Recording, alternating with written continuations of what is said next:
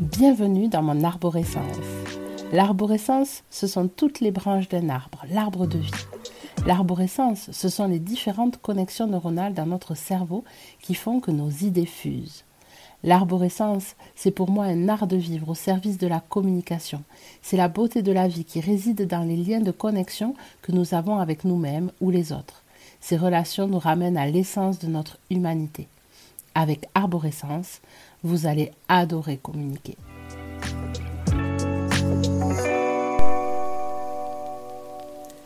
Bonjour à tous, je suis heureuse de vous retrouver aujourd'hui. Je vais vous apprendre comment communiquer différemment selon la personne que vous avez en face de vous. Mais avant de s'adapter à la personne que l'on a en face de soi, il va falloir d'abord trouver quel est son propre mode de communication. Je vous explique. On est tous différents, on a évidemment chacun sa personnalité, et forcément cette personnalité est retranscrite en fait dans notre manière de communiquer. C'est très important de se comprendre là-dessus parce que euh, il y a des personnes qui vont être très visuelles dans leur communication, dans le sens qu'elles vont utiliser leurs mains, beaucoup les expressions du visage, d'autres qui vont communiquer plutôt de manière euh, sonore, j'ai envie de dire, avec vraiment euh, l'intonation de la voix qui va être très très modulée quand elle va s'exprimer.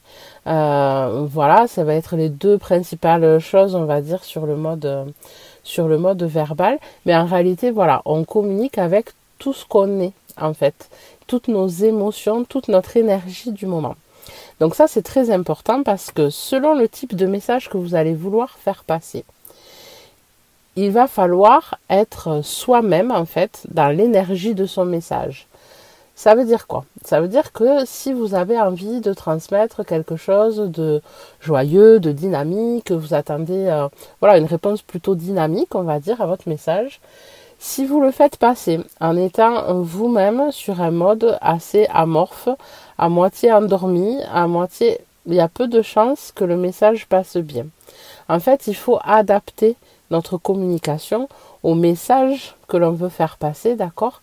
Et puis évidemment après au public qu'on a en face de soi.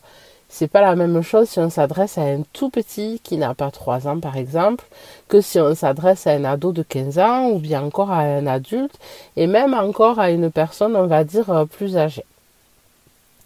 Donc ça, c'est la diversité de tous les outils. Évidemment, je ne vais pas pouvoir, sur juste cet épisode, vous brosser tout ça, puisque c'est un peu le but de ce podcast en général.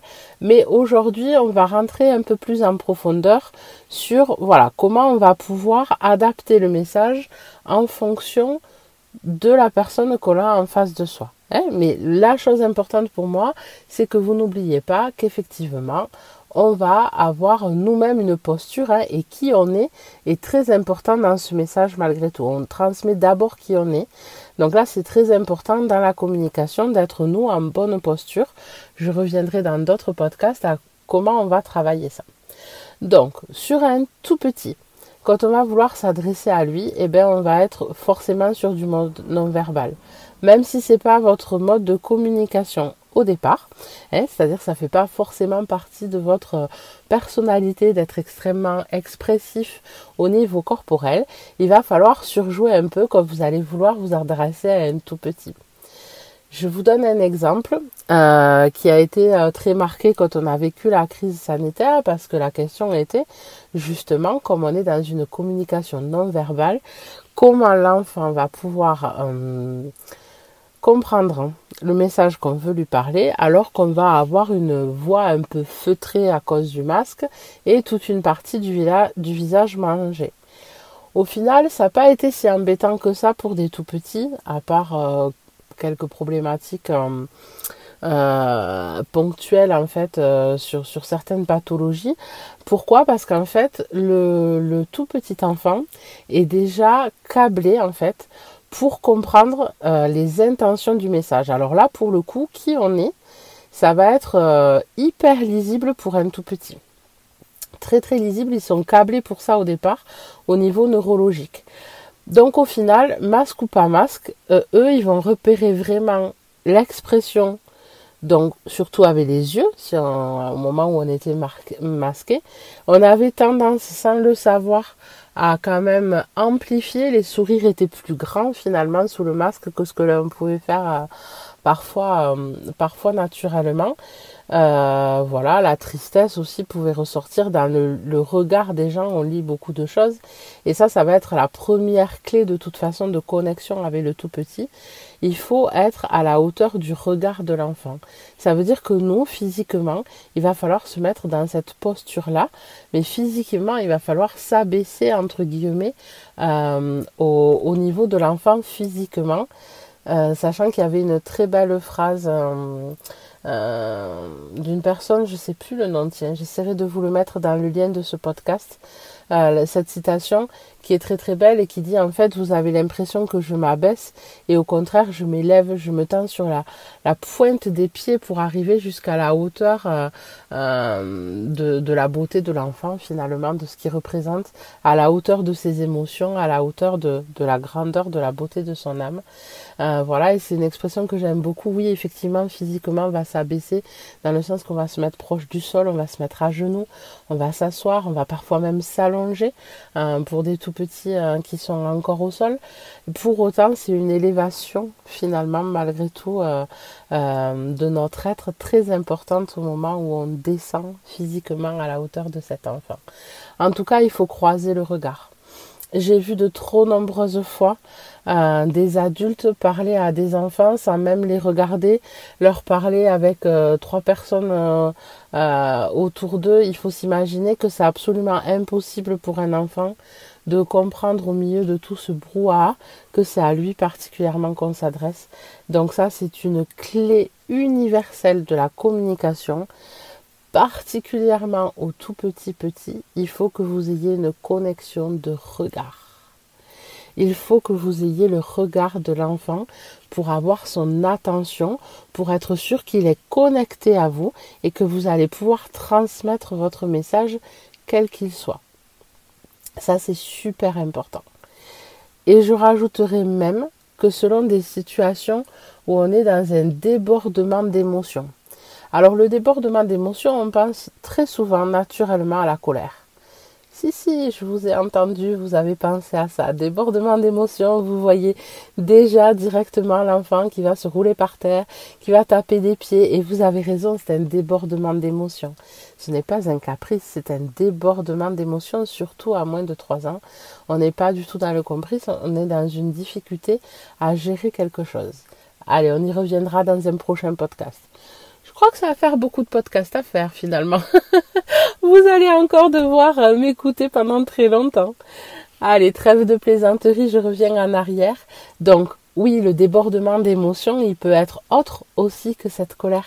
Ça peut être un débordement d'émotions, de chagrin, un enfant qui pleure, pleure, pleure, pleure, pleure, qui arrive plus du tout à s'arrêter de pleurer en fait, euh, de tristesse, de douleur même parfois. Et puis, on peut aussi avoir un débordement d'émotions dans la joie, tout simplement. On peut déborder d'émotions et être extrêmement joyeux et, déborder d'émotions partout et sauter, mais là, pour le coup, sauter en l'air de joie, quoi, hein, voilà. Donc, quand on veut communiquer avec un enfant tout petit qui va être dans ce débordement émotionnel, quel qu'il soit, ce qui est important, si l'enfant l'accepte, parce qu'il y a des enfants qui ne l'aiment pas. Si l'enfant l'accepte, c'est de pouvoir avoir un contact physique aussi avec lui, c'est-à-dire prendre ses mains par exemple. Je te tiens la main, écoute-moi, regarde, j'ai quelque chose d'important à te dire.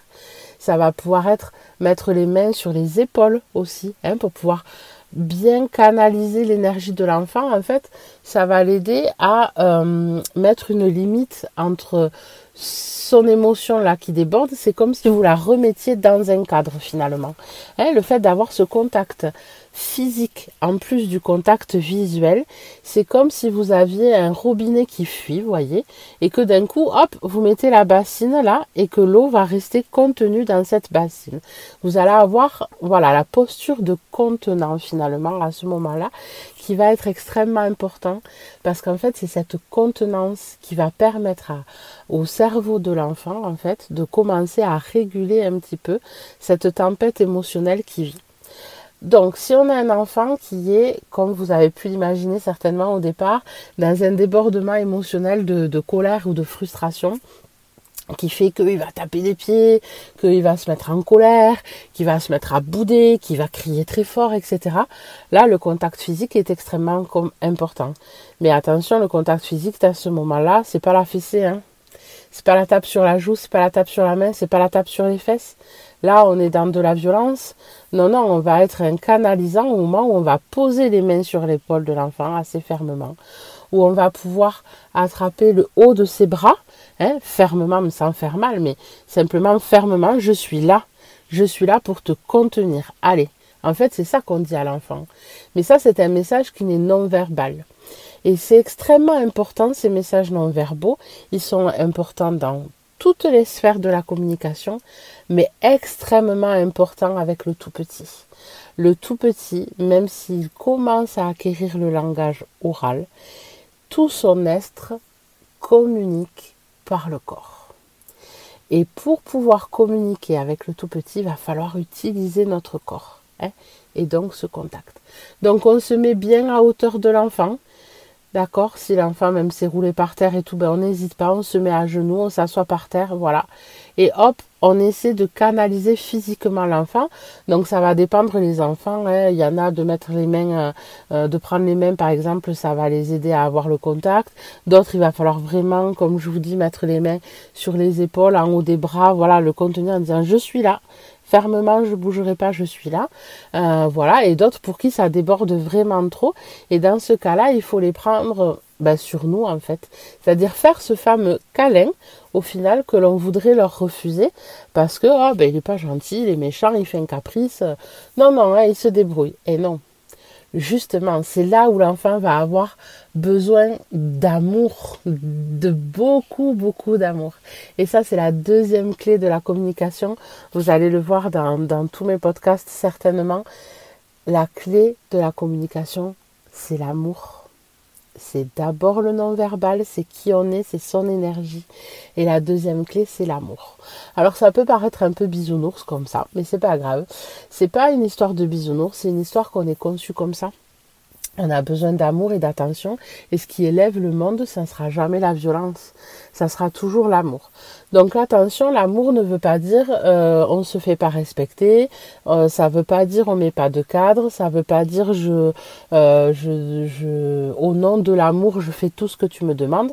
On n'est pas du tout là-dessus. On est sur cet amour inconditionnel qui dit là c'est non je te laisse pas faire, je ne te laisse pas dans cet état, je refuse que tu restes dans cet état, je suis là pour t'aider, mais parce que je t'aime, on va le faire ensemble finalement. Et je vais t'aider. Et je comprends que là, tu as besoin de moi, et donc moi là, je vais être là pour toi. En fait, c'est ça que ça veut dire. Hein, voilà, parce que souvent la colère de l'enfant, elle arrive quand il y a une frustration, quand il y a un besoin auquel on n'a pas répondu. C'est vrai pour l'enfant et en fait c'est vrai pour nous aussi. Mais pareil, on y reviendra sur un autre podcast. Donc là, vraiment, c'est de se dire, je suis là physiquement et moi, la petite astuce que je vous donne, c'est plutôt que de les prendre contre vous, où vous allez vous prendre les coups de pied dans les jambes, dans le ventre, euh, partout. En fait, c'est de le tourner de l'autre côté, c'est-à-dire de faire euh, ventre-dos, hein, que, le dos de l'enfant soit contre votre ventre à vous, en fait, votre poitrine à vous, euh, de manière à ce que ses pieds, en fait, s'en aillent plutôt vers l'extérieur plutôt que sur vous. C'est une petite astuce sympa. Voilà, en plus d'évidemment indiquer fermement à l'enfant avec un ton de voix ferme, c'est-à-dire sans crier, sans violence, mais fermement. Non, je ne t'autorise pas à me faire mal. D'accord? Et il y a des phrases comme ça qui sont toutes faites, qui sont super importantes. Quand je fais du coaching avec vous, souvent je vous donne une liste de toutes ces petites phrases en fait qu'il faut presque apprendre par cœur, en tout cas les avoir bien dans sa tête, de manière au départ quand on n'est pas forcément euh, armé à comment tourner les choses et tout, ben, d'avoir cette phrase toute prête qu'on va pouvoir dire. C'est un peu, vous savez, comme les mantras qu'on peut se dire le matin. Euh, c'est comme ces petites phrases de gratitude ou de positif euh, qu'on peut se dire à un moment donné pour s'aider à, à s'enclencher des choses. Au début, ça paraît peut-être pas naturel. Mais en tout cas, ça aide le cerveau à raisonner autrement. Et ce qui n'était pas naturel au départ va finalement devenir naturel par la suite. Et puis vous allez voir que vous allez trouver votre propre phrase à vous avec qui vous êtes. Hein, parce qu'on se rappelle de la règle numéro 1, on communique avec qui l'on est. Hein. Donc on ne va pas communiquer toute sa vie de la même façon du coup non plus. Donc voilà, avec l'enfant, très important, cette connexion physique importante, euh, voilà, le regard, avoir toujours le regard de l'enfant. Alors évidemment, si vous êtes obligé physiquement de le prendre contre vous pour dire là, tu viens, hop, on se calme, T'as pas envie, j'ai compris, mais c'est pas grave. Moi, je t'oblige à rester avec moi. Donc euh, là, pour le coup, on va faire. Alors, c'est pas un câlin forcé parce que j'aime pas ce mot. On n'est pas dans le câlin. Le câlin, c'est un échange en fait affectif partagé. Là, on n'est pas dans un câlin, on est plus dans une contenance. C'est là, je te contiens, je t'aide, je deviens la bassine en fait qui va récupérer toute cette eau qui déborde là à l'intérieur de toi. Je suis ton contenant, donc je te laisse pas la possibilité euh, de faire autre chose là pour le coup que, que d'être sur ce contact physique parce que c'est ce qui va t'aider à redescendre. Et par contre, dans le respect de l'enfant, hein, on essaie de, de, sentir le curseur. Et donc là, c'est important soit d'être bien bien connecté. Euh, sur euh, un prochain épisode, on verra comment. C'est-à-dire de sentir le moment où l'enfant, euh, qui ne va pas aimer ce contact-là parce qu'il y a vraiment des enfants qui ne le supportent pas. Il faut l'entendre, il faut le respecter. Euh, le moment où le déclic s'est fait, c'est-à-dire qu'on sent que dans la jauge, là, ça y est, il y a beaucoup moins d'eau qui se déverse, l'émotion est en train de redescendre, et donc du coup, on peut relaisser euh, un espace physique à l'enfant, c'est-à-dire on peut le relaisser être à distance de nous. Ok? Mais tout en maintenant, par contre, pour le coup, là maintenant, le regard physique euh, le regard, pardon, regard à regard de l'enfant. Même s'il baisse les yeux, c'est pas grave, vous, vous continuez à être dans cette connexion visuelle avec lui. Euh, voilà, et sentir le tampon que c'est en train de redescendre. Ça, c'est ultra important parce qu'il faut quand même respecter le besoin des enfants qui n'aiment pas qu'on les touche, de par leur histoire, de par leur personnalité, peu importe. Voilà, mais il y a des moments où on n'a pas le choix que d'être dans cette petite contenance euh, euh, physique pour juste aider un petit peu à, couper le robinet là quand on a cette inondation euh, quand on a cette inondation. Voilà.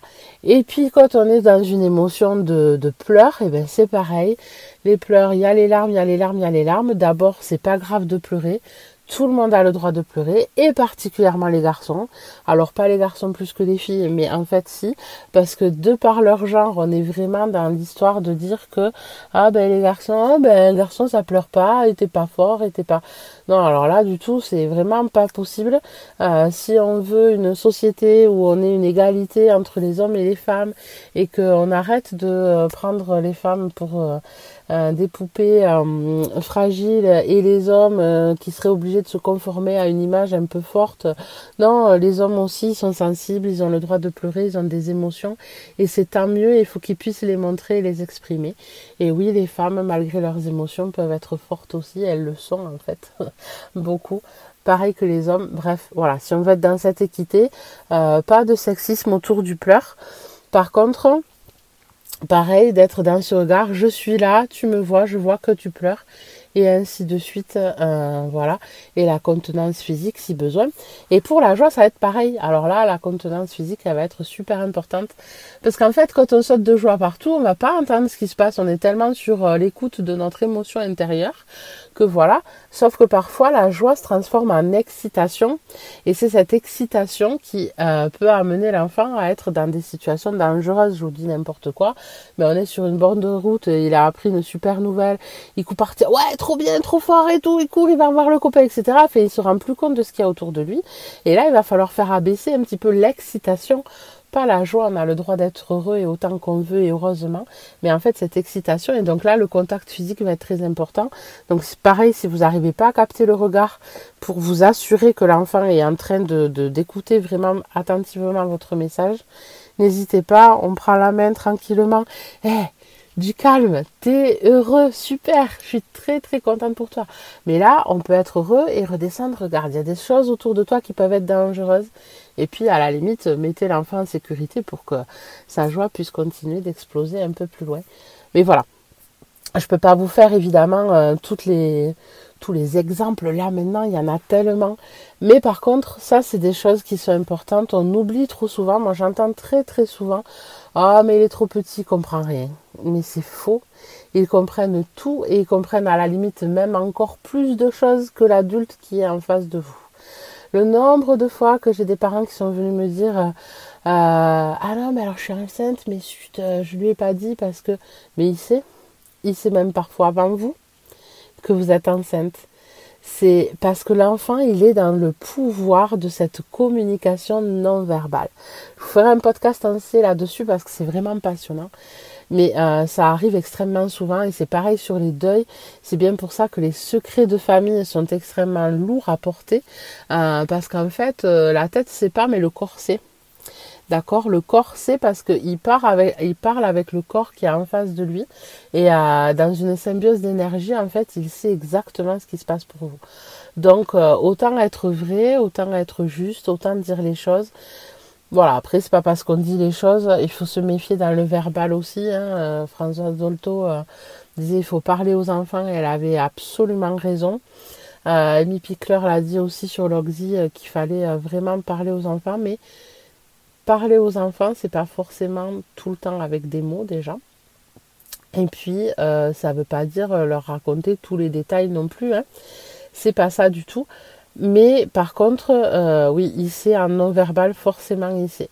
Donc, un enfant, à partir du moment où il est présent dans la pièce, il sait forcément ce que vous vivez. Donc, autant que vous, sachiez ce que vous vivez aussi, parce que lui, il le sait de toute façon. Hein, voilà. Donc ça, c'est extrêmement important. Dites-vous que quand vous communiquez avec un tout petit, lui, il est câblé pour comprendre tous les signes de votre corps, même ceux dont vous n'avez pas conscience. C'est un champion du langage non verbal.